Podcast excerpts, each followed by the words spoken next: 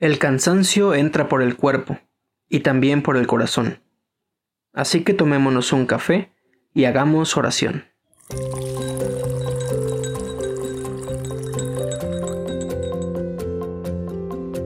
Hola, ¿qué tal? Mi nombre es Jorge Luis Morales y quiero compartir contigo este pequeño cafecito espiritual. Es algo muy sencillo que en esta semana he podido eh, leer, he podido profundizar un poquito en la oración sobre este tema.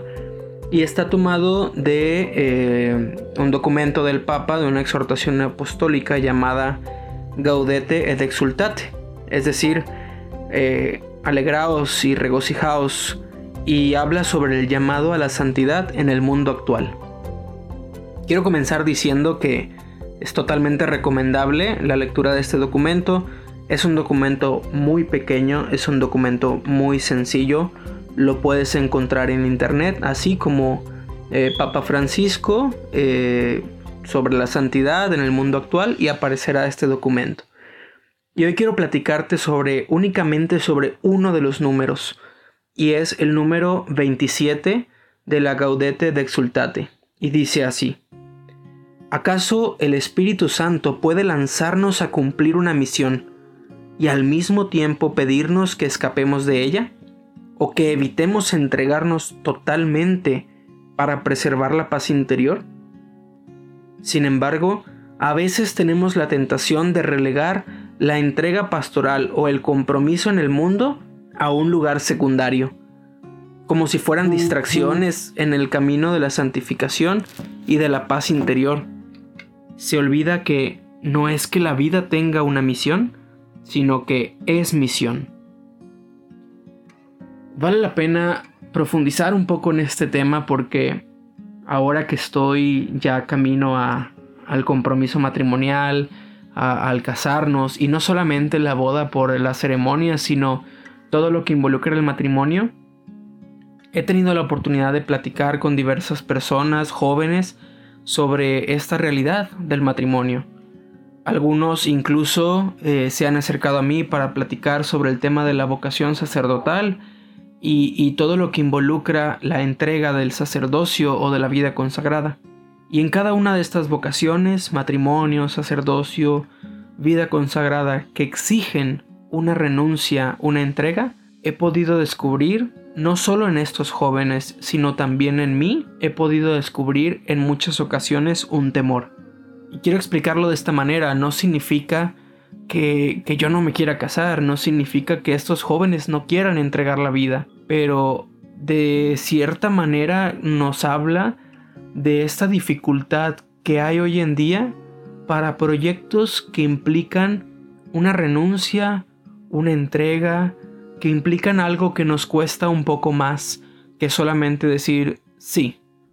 Te invito a que pienses cuáles son aquellos proyectos grandes en tu vida.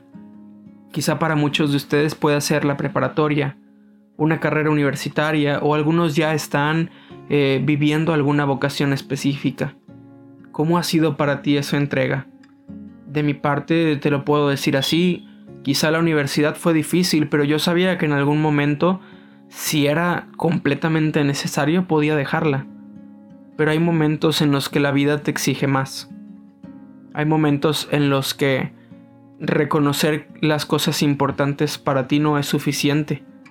Quizá hay momentos en los que para ti sea necesaria eh, la tranquilidad, como dice este documento, esa paz interior, pero a veces el seguir tu misión y el seguir ese llamado que Dios nos hace implica renunciar incluso a la propia comodidad, incluso a otras cosas que también son importantes. ¿Cuántos jóvenes no existen que a pesar del dolor han dejado familia atrás con tal de perseguir algún sueño profesional? O incluso jóvenes que han decidido entregar su propia vida para vivir la misión, sea como consagrados o como profesionistas, y han dejado atrás su país, han dejado atrás la seguridad. Aventarse a un proyecto vocacional de matrimonio, un proyecto de vida consagrada implica también dejar atrás familia. ¿Cómo? ¿Pero el matrimonio dejas atrás familia? Claro, también. También dejas atrás a la seguridad de casa, de papá y mamá, para ahora entrar a formar una nueva casa, con dos costumbres muy diferentes, pero a formar ese nuevo hogar. ¿Cómo te sientes hoy? ¿Preparado o preparada para esas renuncias? ¿Cómo te sientes hoy para todo aquello que te dicen de tienes que estar bien primero tú, si tú estás bien entonces todo lo demás se va a acomodar? ¿Cómo estás listo o lista para darte cuenta que la misión muchas veces exige el dolor de arrancar aquellas cosas que creías que pertenecían a tu esencia, a algo muy tuyo. ¿Qué tan listo o lista te encuentras para poner en duda tus ideales? Para poner en duda si lo que estás persiguiendo realmente es un llamado de Dios o si solamente es una emoción del momento. Te invito a que en este día, en este cafecito, puedas pensar en ello, porque la santidad, jóvenes, chicas, niños, niñas, adultos, la santidad no es solamente una bonita idea. La santidad va a exigir todo lo que eres. Va a exigir que entregues hasta el cansancio y mucho más. La santidad no es algo que solamente sea de ocho horas, sino que la santidad te va a exigir incluso en muchas ocasiones algunas horas de sueño. Pero ¿estás listo para vivirlo? Y me gustaría terminar este pequeño café con esta invitación del Papa que cierra esto, porque quizá puede entrar el miedo de, ay, entonces, entonces qué miedo ser santo. Entonces yo no me quiero aventar a ese proyecto. Pero el Papa lo dice así en el número del 32 al 34. Dice, no tengas miedo de la santidad, no te quitará fuerzas, vida o alegría.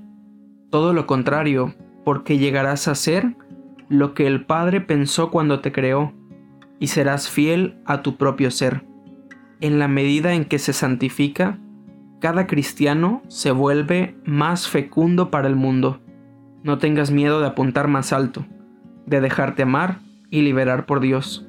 No tengas miedo de dejarte guiar por el Espíritu Santo. La santidad no te hace menos humano, porque es el encuentro de tu debilidad con la fuerza de la gracia. Pero hoy este pequeño café alimente tu alma eh, que te dé esa fuerza para seguir apuntando a la santidad y recuerda que no somos pocos, que somos muchos quienes estamos en el camino. No es una santidad como se ve en los libros eh, de la iglesia, como San Francisco, como, no sé, Santa Clara de Asís. Quizá es una santidad, como le llamaba eh, el Papa Francisco, una santidad de la puerta de al lado, en esos pequeños gestos, en esas pequeñas acciones pero siempre cumpliendo con tu misión. Estamos juntos en este camino. Ánimo. Él nos llamó, nosotros venimos.